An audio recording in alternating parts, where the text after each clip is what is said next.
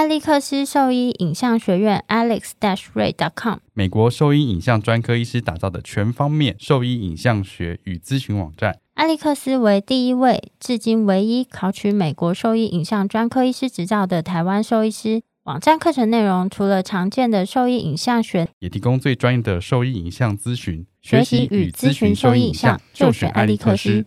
你现在给毛孩的驱虫真的够缜密了吗？新健爽比你想的更周到，犬猫体内外寄生虫三十种适应症一次搞定，简单几滴让你三十天都放心。搭配李兰灵藻师，对付跳蚤必施长达八个月的保护。一秒圈上零叮咬，没有空窗期，不怕水，也没有异味，让毛孩安心享乐。点点新界爽，内外新皆爽。圈圈灵藻师，毛孩灵藻师。让狗狗、猫猫的防虫新生活可圈可点。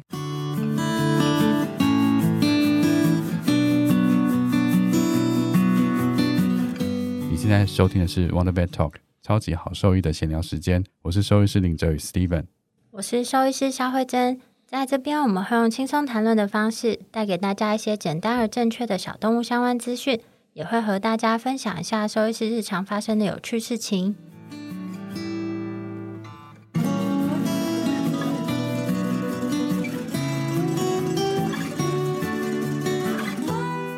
今天很荣幸，我们邀请到的是美国临床营养专科兽医师江志凡兽医师，来跟我们聊聊小动物营养的一些知识。欢迎江医师，欢迎江医师，大家好。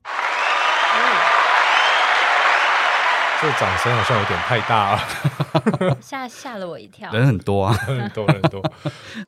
那那美国啊，就是因为在美国已经是有营养专科兽医师这样子的专科医师存在，那还是会有很多所谓的声称的营养专门的兽医师吗？我就先不讲他们专科，就营养专门的兽医师，这样这样子的人是营养专长，还还是有比例上很高吗？或是其他根本也没有什么营养专长，就是。饲养这个动物很久的人宣称，呃，营养达人，营养达人哦，对对对，比 例上高不高？我觉得我不知道怎么说，因为我也没有那个确切数。就举个例子好了，就是加拿大有一个人，然后他还蛮有名的。他的事情就是他以前在宠物食品公司工作，然后据称他其实没有专业训练，他就在宠物食品公司工作。那可是他工作部分跟宠物食品制造其实有点没关系，他是有点其他部分的工作，行政工作之类的，类似。但我不我不太。太清楚细节，但是总而言之，他是英打超快，可能吧。不要讲一些废话，他讲重要的事，我很想送你一拳哦。但是，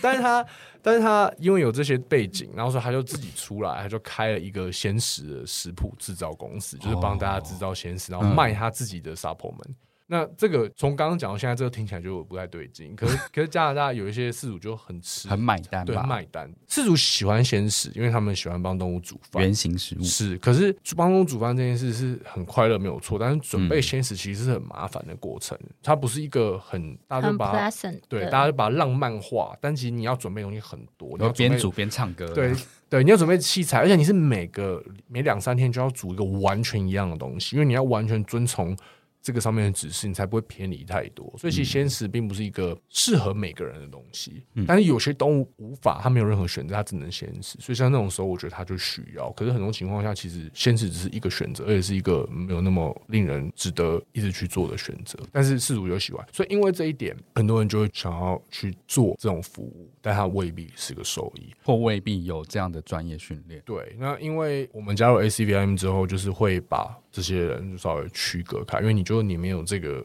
抬头，就是第一步跟训练，对啊，你没有办法去做这件事情，嗯，或是你做这件事的，你这个行为没有受到你的知识的保障，就是你其实说不定你也不知道你在做什么。可是那种就是你今天吃的出什么问题，他根本完全不会负责啊，他其实也不用负责，因为他就是没有这背景。对，那因为呃，像我之前有听到就是。有一些加州有一些这样的人，他们会做他们现实的食谱，然后就卖，他们可以做他们产品，然后去卖。嗯，可他们根本不是兽医，所以你可以检举他们，然后还会跟用消费者相关的法律去办他们。可因为他不是兽医，所以 AVMA 拿他们没辙，所以只要不要注册就不会就不会有事，就不会有事。对对啊，那法律就是这样嘛，法律就是规范有执照的人。对。除了在美国以外啊，目前在世界上还有哪几个地区有营养专科兽医师这样子的专科医师认证，认证，认证或是那边有专科医师训练生活这样吗？还是就是对对，训训练，训练？呃因，为就是有，例如说今天一样是台湾的学生，有想要走这一块的话，是只有美国的途径吗？还是有其他地方也有类似的训练的 program 这样？欧洲有一个他们的学会是嗯 European College of Veterinary Comparative Nutrition，那他们是跟我们是类似的。那他们欧洲的某个某些国家，某某几个国家，我知道意大利、荷兰、德国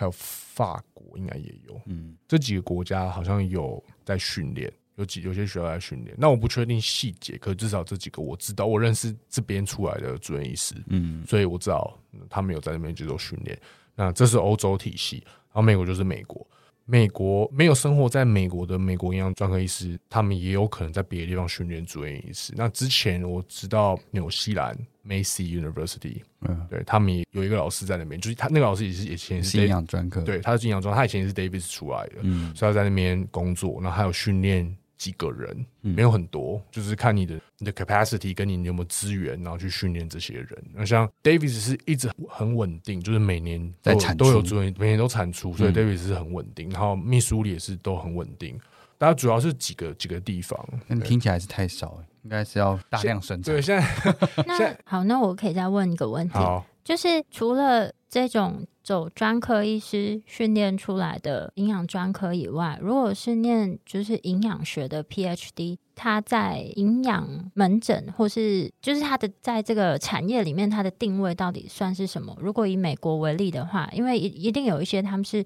就是念营养学的 PhD 出来，嗯，那他一样是也可以，假设他还是兽医师，那他最后也是可以跟你们从事一样的这样子的工作内容吗？还是说就是没有通过最后这个专科考试的，他你们的不能挂营养门诊对诊，不能挂营养门诊？我觉得就是以这个我们的体系来说，嗯那你没有这个抬头，其实不是适合就是做这件事情，因为你没有完成这个训练。那我们之前有一些专业医师，他因为 case report 没有完成等等，他没有办法 board，所以他们的门诊可能就会变成他可能就看加医科，但是 nutrition focus，就是他可能是自称是这样。哦就如果是这样的规范，因为因为你要比较模糊一，点。对但是因为你的接受过住院医师训练，然后只是你没有完成专科医师考试，考试，那你还是你还是一个有接受训练的人，所以我觉得那应该是最最靠近，但又最不是在这上面的这个这个做法。那其他的兽医师他可能有读过营养 PhD，那这种东西就是有点模糊。但如果是以美国来说，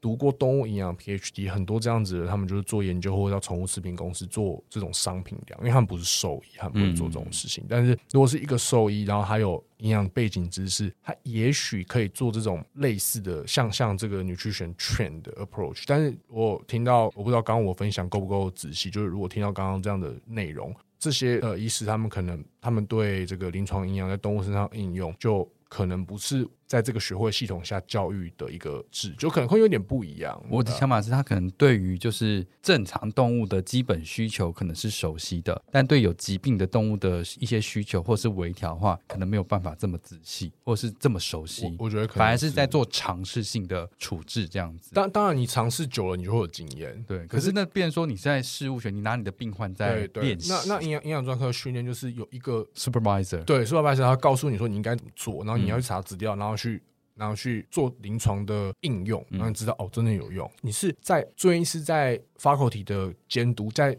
呃老师老板的监督下去证实这个实证医学的世界做正一样是在做正确的事，而不是在做事物的学习。，对，我觉得我觉得是、嗯是这样，这可能是一个最大的区别。嗯，因为我的理解应该是，如果是念营养学 PhD 的，他们比较偏向理论上的理解，就是刚刚林医师提到的，比如说正常生理上它应该要给予什么样的配方，但是对于临床上这些有疾病的动物，它们其实是相对不熟悉。不熟悉或是比较少接触到的，所以没有啦，我不想抨击。等一下，你要说谁？谁没？有，我刚好烦我刚人，这段一定要剪掉。我刚我刚其实从一开始我就觉得好像在讲一个人，但是我就想说当做不知道。没有我我没有，我不知道你说谁？我没有要讲任何人，我的意思嗯只是说，就是因为上次那个我们去上江医师的课的时候，最后好像有提到，不知道是谁有提到说，就是关于小动物营养这件事情，他们会承认可以做这件事的兽医师分两种途径，一个就是像这样子专科医师训练出来，然后另外一个就是 PhD。但我不确定是我听错还是实物上也是这样，所以才跟你求证，所以我没有在抨击任何人。我觉得，我觉得，我我觉得那个可能是我没有讲清楚，因为我讲那一段好像是在讲，就是那个呃，世界小动物兽医师协会提供那些问题，你可以。问宠物食品公司，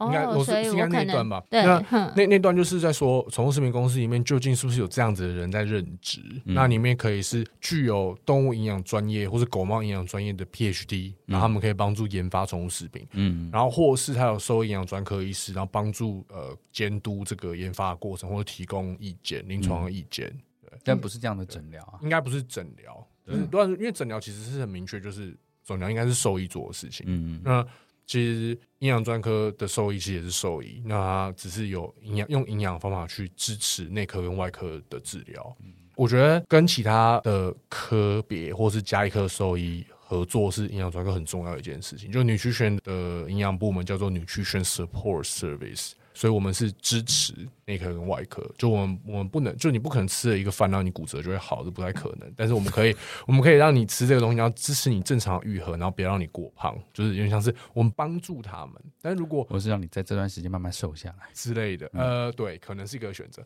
但如果就是因为有些我知道有些人可能就会一直说，就是哦，先死很棒，多好，可以什么长治百病，长生 长生不老。我觉得那听着就有点就是太过头了，对啊，通常都是厂商才会这样讲啊。我想看到不是厂商，但是真的吗？不知道，就是某个地方看到，就是类似那种，就是对我而言，因为我看到一些就是商品的东西或什么的，然后。有一些我们不太会去用的东西，他们有共通点，就是一直在说别人不好。他们一直在说什么商品有毒啊，吃会得癌症啊什么之类的。可是他们讲不出自己的好在哪里，就是他们有点像是用打击别人来提升自己，就踩别人上去。对，我觉得那就不是很好的一个思维嘛。就是如果他恶性竞争，他如果对，然后放开心胸，然后他去做自己做帮自己的东西做一些研究，然后说哦，我们研究证实我们东西可以怎么样，可以怎么样，然后可能就会比较让大家。会比较有兴趣嘛？但是事主其实有时候会被这个别人不好这件事很容易被打动，然后事主就会去觉得他们，算是一个行销的手法。对啊，那如果太行销，你就觉得啊，你心思都放在这个地方你的东西。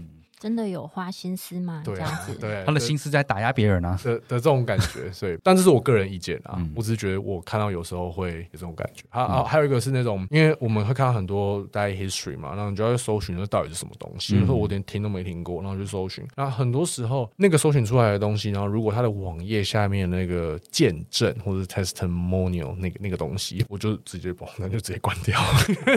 因为因为通常会会有那个东西，就有点像是他依靠就。是口耳相传，他依靠口耳相传，然后而不是真正的东西，所以他会把那个东西强调，大家强调，因为宠物营养是一个有点有趣的感觉，因为又不像是，因为你想想说你在外面吃餐厅，就是有很多见证，然后大家口耳相传，应该好吃就好吃，可是因为他们五星评价，对，因为他们很容易从狗猫很容易吃同一个东西吃一段时间，很长一段时间，然后所以。这个东西的品质跟它里面的营养素就会很重要，因为你到底会不会因为长时间使用而缺乏很多营养？这种东西不是靠见证好不好吃就可以决定的，好不好吃是科学的。对，好不好吃只是一个很重要的附加条件。可是其他东西，因为你当然不好吃的东西也没用，狗猫不吃就没用，所以一定要好，至少要好吃。可是它就变成是主观但不客观的评价。我觉得是，我觉得是这样，这是我我的想法。那在美国的，就是像是假设进修小动物营养的这个 PhD 啊，就是是一定要是兽医师、兽医系毕业的吗？还是其实不需要？不需要，不需要，不需要。那现在美国有一些兽医学系，他们有开那个 combined program，可就是他们开 combined program，他们的 D PhD 就是那种什么 comparative medicine 或是嗯什么 physiology 或是 pathophysiology 的的 PhD，所以。就算是那样扛班，有时候也不是真的做营养。但当然你在某个收系可能读完收系，觉得你想做 PhD，可以去某一些有 animal science 的那种营养。那我知道有一个做这个 PhD 训练很多小动物营养、小动物的跟营养相关的 PhD 的学校，就伊利诺香槟分校的一个老师，他做很多。嗯，我觉得最近可能比较少，或是我比较没有一直在关注。但我记得曾经有一阵子，就是很多也不是兽医系毕业的，就是有可能是动科啊，或者生科啊，或者等等之类的。他们就曾经在大学的时候修过动物营养这个学科，或是他们在硕士班或者博士班的时候念了就是动物营养相关，最后全部都是在插组做小动物的鲜食食谱，嗯然后甚至有在商品化这样子出来，所以。对于一般的事主来说，好像真的很难去区别说这些人他们的背景是什么，因为就像刚刚你有提到那个加拿大的人，他就是他在那个公司上过班，这样子。对啊对，啊就是这种相关经历，我觉得对饲主来讲，其实真的不太容易去区别分辨到底他的东西是可不可以相信信任的。我觉得如果我是一般事主来讲，我会觉得这是一个很大的难题。说实话，我是美国小动物营养专科兽医师江志凡。你现在收听的是 Wonder Vet Talk，超级好兽医的闲聊时间，最专业的小动物知识 Podcast 频道。对我觉，我觉得，我觉得有的时候这种事情就是像，可能兽医跟饲主的关系被钻漏洞嘛。因为每次兽医推荐都是说，我们就吃这个那三个嘛，饲料厂搭手啊，对对，之类就是一直讲这些，那事主就觉得，哎呀，你每次都讲这些，你是收他们的钱，对 不对？那 可是我收他们钱，我就不会在这里了。可是可是就是我觉得这个沟通有点像是你要怎么跟事主讲一样的话题，因为如果是事受事主觉得他可以相信你讲这些知知识，然后你就可以跟他们说，你就有机会跟他们说，你应该要怎么选择你要选择的，就你讲的不是一直说很好很好，而是说他为什么要这样子？对，那你有肾脏病，然后你要注意什么营养的策略？嗯然后因为有我们要注意这些营养策略，我们有一些选择等等的，而不是一昧的，因因为有点像是事主拉力不够。呃，兽医的拉力不够，然后事主就会一直被别的地方拉走，他就去做他相信对的事情，可是未必是对的。可是就是在很多科都是这样。对，我觉得我觉得很多科都是这样。那我觉得现实还有另外一个比较有点像是道德太高尚的考量，就是嗯食物的来源的问题。因为其实就讲狗好了，狗他们的一直跟人类演化，他们就其实就是吃人类剩下的东西。然后其实商品粮它是。用制作人类肉品的屠宰场剩下的东西来做这个，他们都说副原料、副产品这些东西。那其实这些东西都是很有营养，可是饲主都很害怕这些东西，肾啊、肝啊等等。我们也在吃啊。对，我们也在吃啊，但是但是因为 亚洲人什么都不 对对，亚洲人什么不怕？那但是对这些自觉的恶心是是欧美来的，那哦，反正世界各地都赶流行嘛，赶欧美的流行，所以就觉得这些东西应该要很可怕。可其实我们就是我们是吃着瓜莲，然后怕干粮，就是对嘛。嗯，对啊，那不会啊。对啊，那反正就是就有这样的考量，所以大家就害怕，那就开始觉得这个东西不要，我们应该要吃鲜食。可是鲜食其实就是杀另外一个动物来喂动物，虽然我们自己在吃肉了，但是肉其实我们即将迎来就是这个食物的危机嘛，因为我们嗯人口一直不断的增长，然后我们其实没有办法种出这么多的食物。那如果我们有我们的好朋友跟我们分享我们在吃的东西，就有时候会画面可能不是那么好看，我们最后可能没有东西吃，就是这个是可能会发生，就在一个五十年、一百年可能就会发生的事情，就我们没有这么多东西可以吃。那但是我们有足够这些副产品，它们其实是可以变成，它狗猫其实可以靠这些东西维持它们生命，而且这些东西品质是是有保证的，因为它其实可以分析里面到底哪些东西。那这有点太高尚，道德 太道德太高尚。也不会啊，我觉得蛮有趣的。嗯 那我那个像张医师自己在从事这些就是营养门诊，那你自己吃东西也会很讲究吗？还是其实就是也是随便吃？我吗？我其实还蛮，我比较在意热量，因为年纪大了比较容易胖。但是其其他就是营养素。你刚刚说无糖，其实无糖，你喝喝有糖的东西，讲话讲不出来。我觉得，我就会容易。像你那样子有痰我还是啊。喝无糖哎。然后所以所以我就会，我就像比较在意就是维他命吧，就是我会定时吃维他命。但是老实说，我们的研究是很多东西到底能不能支持这些东西的效果，我觉得可能有点存疑。但是就像我是部分满足的需求，还有人类需求到底在哪，其实我们也不知道。所以你应该是你现在是找就是证据最强的，然后开始使用这样子。就是对啊，那有些就是你知道可能会缺乏必需营养素，或者你可能不用补到过量，就是足够这样，嗯就一些比较重要的东西。那蛋白质其实很重要的东西，就是你维维他命不会有蛋白质嘛，所以就是一些你蛋白质的来源。那我是没有在意什么要什么低淀粉，然后什么生酮，我都没有在意那些东西。对，因为那些东西都有一点流派有点流派，而且他们没有。我觉得有点极端饮食对，，我觉得有点太嗯极端。然后我是没有，因为碳水化合物很好吃啊，就是面啊、饭很好吃，所以没有必要不吃你那个。看欧洲那个营养专家，说不定他是帮狗猫做那个，面包吗？嗯，就哦，对，意大利面。意有有有他们意大利面意大利面也是我们有一个选择，我们有做我有做意大利面的东西，对，那所以那是那是各种不同的食材，那所以我自己。我觉得得到这些知识以后，对我自己来说，我觉得是一些微量营养素跟矿物质，我会想要使用维他命。我觉得你可以做一一个正常狗猫的鲜食食谱，还有意大利面这样，我觉得那个是他们会想要的，我对就他们偶尔偶尔想要 煮给他们吃这样子。我我觉得如果意大利面嘛，你就煮一点，就是你先量意大利面的干重，嗯你知道它一天用了多少意大利面的干重，然后煮成意大利面之后，把意大利面当零食，其实还蛮不错。哦，意大利面可以当零食，但你就要算它的热量。嗯然后但意大利面它蛋白质比较高一点，然后所以就是有蛋白质 protein tolerance 的动物就要小心。但是煮了一点白饭、意大利面、白面，其实都没有什么问题。哎、诶我一个题外话，就是在整个营养专科的训练期间，你们会跟就是你现在使用的商品量，你会去深究说它的品质，或者是你会去它的生产线，或者是它的厂商接触嘛？就是去了解这个商品量的品质、品管的问题。因为就算在营养专科训练，其实我们知道的东西是临床的东西，还有一些知识跟科学的东西。但是真的实物上，在这个业界里面，他们到底怎么做，其实我们还是不是很清楚。那我们的机会就是我们去他们的工厂参观，所以我去过我自己个人去过希尔斯在堪萨斯的工厂，嗯，就美国堪萨斯州，然后我有去过皇家在法国的工厂，所以我去过这些地方，我看到他们的生产线，然后知道他们的他们的生物安全、他们原料的检定，然后他们怎么样维持他们场内的动线一条一就是单方向的动线，不会把不该带的致病的细菌什么，然后带到不该去的地方，因为因为原料是生的嘛，他们主手就是这样一路过去，还有知道他们怎么他们的包装，然后他们怎么样仓储。他们怎么样确定送出去的东西的品质，还有自己怎么样留样本，就每个批号的东西，他们都在寄出去之前，他们都会留样本。所以当那个东西有问题了，他们的可以很容易回溯对他们到到底他们仓库，是哪一个。对他们仓库就有那些样本，然后像们就直接产销履历这样子。对他们就直接检查，然后看里面是不是是不是在出厂前就有问题，没有的话可能是后末端的一些保存等等，他们自己会整理这些责任跟责任归属的东西。所以我觉得就是，就以我的立场，就是如果会推荐，就是这几间就是饲料品牌，我觉得就是它背后的每一样东西都是有条有理、有根据的，包含他们之前讲怎么样，就是处理这些食物，然后最后做成饲料的过程，就是你听完之后对啊，感觉。听完之后我就觉得哦，我很放心。对，嗯至少可能放心，不一定每个人都会觉得很放心或很棒，可是至少你会知道，如果有问题，我可以拿到比较多钱。呃，我不知道是不是这样，但如果有问题的话，至少那个公司可以找到问题在哪里，而不就是就放水流，然后什么的，然后他。是这一批销毁，就这样而已。对对，不是只有销毁，就是会找出这些 问题。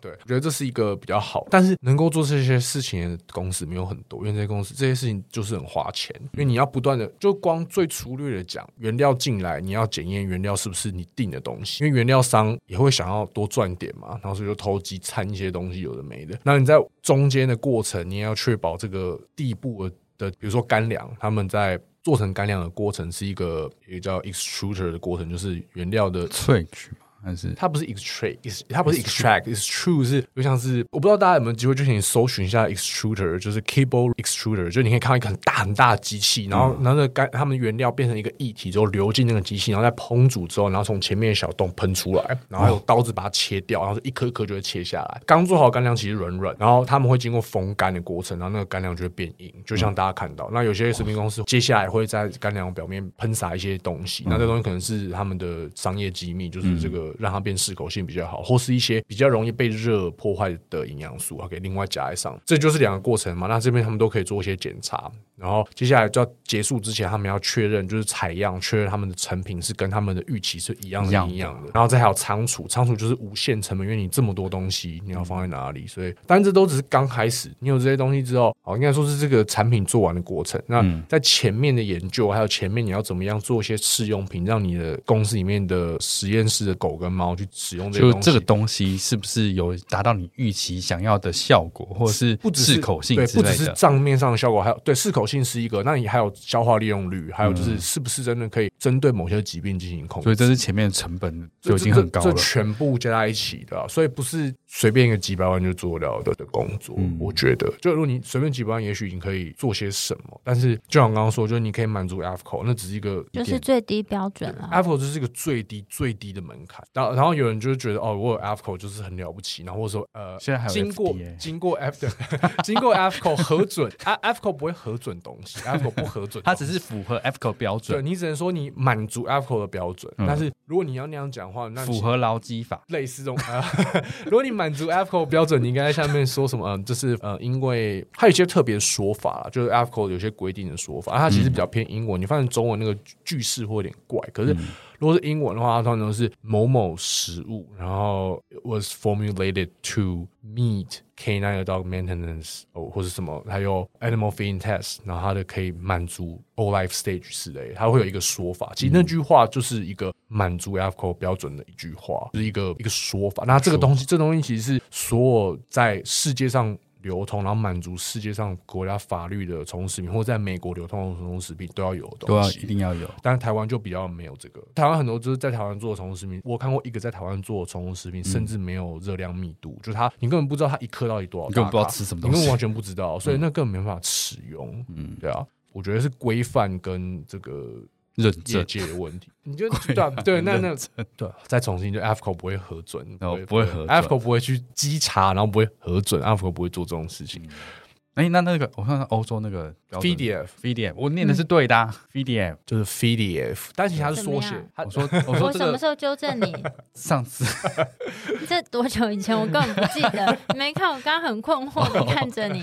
呃，这这个是一个缩写啊，然后它其实这个它里面拼音也不是英文，嗯然后是法文，所以我那时候就乱念。它整个字其实蛮长的，然后我现在想不起来，但反正它是 F 什么什么对 E 对什么什么对对 D 什么 I A F，然后加 FDF。然后它也是欧洲的一个准则，这样对子。，FDF 他们每年都会出一个他们再版的这个宠物营养，跟 AFCO 一样，AFCO 嗯每年都会出，但是营养需求基本上没有太多的变化，是细节有些法规或者是加一些别的东西。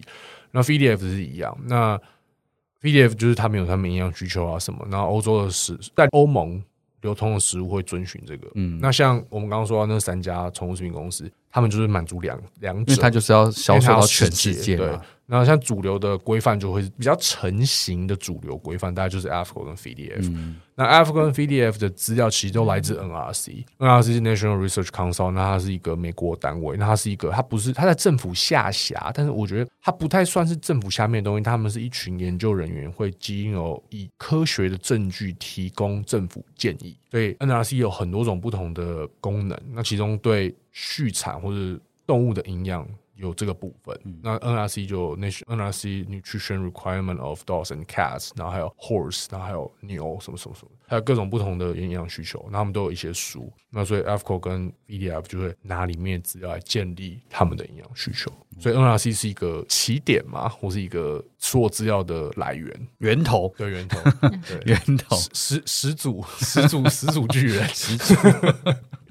好，那刚刚提到的这些，比如不论是 AFCO 还是什么 FDF，那这些都是针对呃饲料或是食品的一些最低规范。我们来聊聊禁忌的话题，也没有不禁忌啊，就有争议的话题，就关于生食呢。生食，我们在其他这种商品粮上面，就是它都有这种基本的规范可以去遵循。对，在生食方面，它有什么规目前对啊，账面上有看到什么比较官方提供或是建议的规范？好，官方提供就是 AVMA 跟那个 ACVIM Nutrition，就是我们说不要生食，就是 官方。那那有其他，那有其他的话，如果你如果你硬要，如果你硬要说生商品化生食也是商品粮，所以它也要遵循 AFCO。嗯，就是就是因为像是他们他们就是在这个下面，如果你要被管的话，就是变成这样。那当然你可以故意不要被管嘛，就是乱弄。那你乱弄就是。身为兽医师就比较多的理由去说这个有问题，因为连 AFCO 都没有，那个那些比较轻松。那如果他满足 AFCO 那种就会比较麻烦，因为你要跟饲主讲一些其他的东西。因为你第一个就是 AFCO 是最低标准，连这都没有，我们就不用考虑了。你门槛都过不对，了。那那 AFCO 不只是只有 AFCO statement，还有 AFCO 的包装标示的一些内容，它要满足一些条件才会说我们满足 AFCO 的包装指示。然后连那都没有，我们就都不用考虑。那如果有满足 AFCO，就是再另外看他是不是有什么风险。那最大最大的风险就是他，因为他是神，所以它、它有个原罪。所以所以如果你如果你硬要说规范的话，就是第一步就是。这两个专科兽医、专科兽医营养专科兽医师学会跟美国兽医师学会，都建议，所以其实立场不要应该是一样然后我。们是一致的，对吧？那其实我觉我觉得，身为兽医，应该要帮助在有疑的事主去避免生食，生食真的有生食的风险，我们都知道，到处都有这些新闻。对啊，你看吃那个生鱼片都有可能会吃到海兽胃线虫。对对对啊，没错没错。对，那那那那有人会说，哎，那你吃生鱼片吗？就是我吃生鱼片，嗯那可是有点像是我为我的事主跟我的病患负责，所以我不能教他们做有风险的事情。但我有自己可是，我自己就没关系，就我哎呀 怎么样啊，哎胃腺虫啊自找，对不起，就，看医生。但是那是风险，然后所以我觉得我身为一个就是专业人士，想提供这些建议，你不应该让你的客户就是蒙受这个风。那这不只是营养专科，就是包含所有的兽医。然后，所以我觉得这是一个应该要兽医应该要做，就是把这些犹疑的事主拉离开，这才对得起你的执照。我觉得是这样，还有对得起你的兽医师誓词嘛，对不对？就是我我要照顾小动物的健康，哦、我我每次上那个课我会把它贴出来那段中哦文，就是我要照顾小动物的健康，然后我要呃维护这个社会的食品安全、和平什么不是和平，应该没有和平啊，就是食品哦安，全等等。超级大爱的，我们现在是要拯救世界。等。的东西，就就就是这些东西是一个很基本，就是嗯。因为公共卫生是一个很重要的东西。对，先不要讲 COVID 来听怎么来的，但是嗯反正呢，卫生是很重要的。哦，呃，所以其实这件事情，其实在美国也是算盛行嘛，还是它也是存在一个问存在的一个现象。是是，对我觉得美国是，我觉得我前几天听到一个医师跟我分享，就是很多事主知道生食的风险之后，嗯然后他们会愿意听兽医的解释，而不去做生食。就台湾饲主好像进步很多，可是美国饲主就是我们很努力啊，对，我觉得是因为，而且台湾就是比较 台湾比较小，然后台湾的的讯息比较容易流通，嗯所以我觉得，我觉得这真的是很不错。那美国就是，我觉得美国问题现在反而比较严重，就是因为 就是美国很多哎，真的，我觉得后来看看就觉得说，其实美国人也蛮笨的。我觉得他们可能想的比较少啦，你为什么要这样子开始就是攻击其他？他们可能想的比较没，他们想的比较直接，没有那么没有想那么不是因为想说，其实你那个英文资料超级多的，对啊。那为什么他们连这都不看？是有多笨？对啊，我觉得就是他们想可能比较没有多，然后甚甚至可能美国有些时候也是想要推广绅士，就是他们可能就是也就是大家可能就是常听到就是神生派或什么，那嗯神生派他们有他们的理想跟他们相信的事情，可是先不论这些事情的站不站得住脚，但是他们这是他们的信仰，然后有些兽医就是会相信这些事情，嗯然后所以我觉得这可能是一个问。然后我的我的 mentor 就会发题就会说，就是他觉得会推广生食兽医就是没有 critical thinking 的能力。他没有办法很有效的去，他没有理论，他没有 reasoning 的过程，他就是相信就相信，他没有去嗯思考。就如比较像是一个信仰，这其实是一个蛮严厉的指正。对，是，啊，对，真的，，对，骂人不带脏字。他没错。他他最骂人不带脏字，对，很可怕。当然，这是每个人的考量。可是，当你知道你的事主在做这件事情的时候，我觉得就是要保护好自己，对啊，任何程度就是生物防护衣也可以拿出来用。那遇到像这样子，就你在看资料的时候，会有就看到说，哎、他他的饮食是这样子。像遇到这样子的门诊的话，你会怎么样去处理，或是你会接像这样子的 case？我们的立场是我们不会做这件事情。然后有些事主来，然后我们的就你现在知道他吃生食对，我们的助理他就会把他赶出去。有一点类似，就是说我们不做这件事情，你可以接受吗？然后事主觉得没办法，那我们就挂电话。或者他原本就吃生食，但他想要先来咨询看看，他有意愿对，那这样想要放弃他的信仰，对对，在在 在这种一定要想要放弃他的啊。信仰。在在一开始入门的时候，就我们我们的我们我们助理就会帮我们筛选掉，所以我觉得好助理真的很重要，就大家一定要找到好助理，一定要好好把他留下来，然后要教他所有东西，然后让他帮助你所有事情，因为好的助理真的是可以让你的工作更顺畅，还有让你的整个动物园的经营更好。生活更开对对，更快乐因为。我们我们我们的助理就是因为我们一贯的策略就是这样，那我们助理就会把这些人在这个点就直接分开了。那有有一些就是进来他就是有一点偷溜进来的这种，投流进来，他有一点存疑，但有点不太了解，那就是就是靠讲话，就是出对子对死他，就只能就是这样，就是只能觉得把把他就凹凹过来哑口他就他居然他可能凹没有凹的这么好，但是你就是你把一些事情，你就证明就是你是证明嘛，其实没有比较厉害。那我们我们还是会看到吃生食的动物生病，所以吃生食并没有比较了不起，就并不会因为你吃生食就不会生就病，长生不老。他还是会生病啊，这是事实。所以其实他那样的 case 在前面的情况就会被挡掉了，我们会挡到蛮多，就是我们助理很厉害，帮我们挡到蛮多。然后真的接到就是所以他是不会到现场来的。他就他就不会到现场现场来了。但我我有我有结果，就是他已经无计可施，他吃了所有的生食，那肠胃道病就不会好，然后就是就是失控。所有的生食，他吃过各种组，因为啊，我我刚刚没有漏讲，就是美国虽然有商品化鲜食的组合选项，但是他们也有一些自制生食的选项，他们甚至有那种合作社是卖各种生肉，然后你可以去里面买那些东西，来做鱼肉，之类的。然后我遇过一个，就是他什么都吃，他吃过各种不同的组合，然后他的病就是没有好啊，嗯，所以他就他对生死没有特别信仰了，因然后为他已经被磨光了，哦然后所以他觉得他可以接受有人讲不一样的想法，但是他还是他正在吃生食。我有遇过这种，那他最后就是所以这这种在医院会怎么处理？就是你们会有什么不同的触诊啊，或什么防护啊？我会我我会戴我会戴手套啦，就是因为我平常的确觉得是没有戴手套，那可是如果头盔啊什么的，我还没有到那么，就我还是有我保持一点距离，所以我没有到那么极端，因为我知道，就你知道，也还是就是大家拿酒精喷主人。是大家好来好去，啊，都来了嘛，所以我我倒没有那么极端，所以他就可以愿意接受我们这个讲话的话，我就是还可以，我没有到很极端了，嗯但我会戴手套，因为那你的我知道老你的老板有很极端吗？我老板哦，就是他会在办公室，然后看完整回去跟他讲刚刚发生什么事，所以这样算很极端嘛，所以他离着大概一百公尺，太远了，那应该有吧？他说：“哎、你的主我我都来到现场，我主治医生，好像哦，你要看荧幕，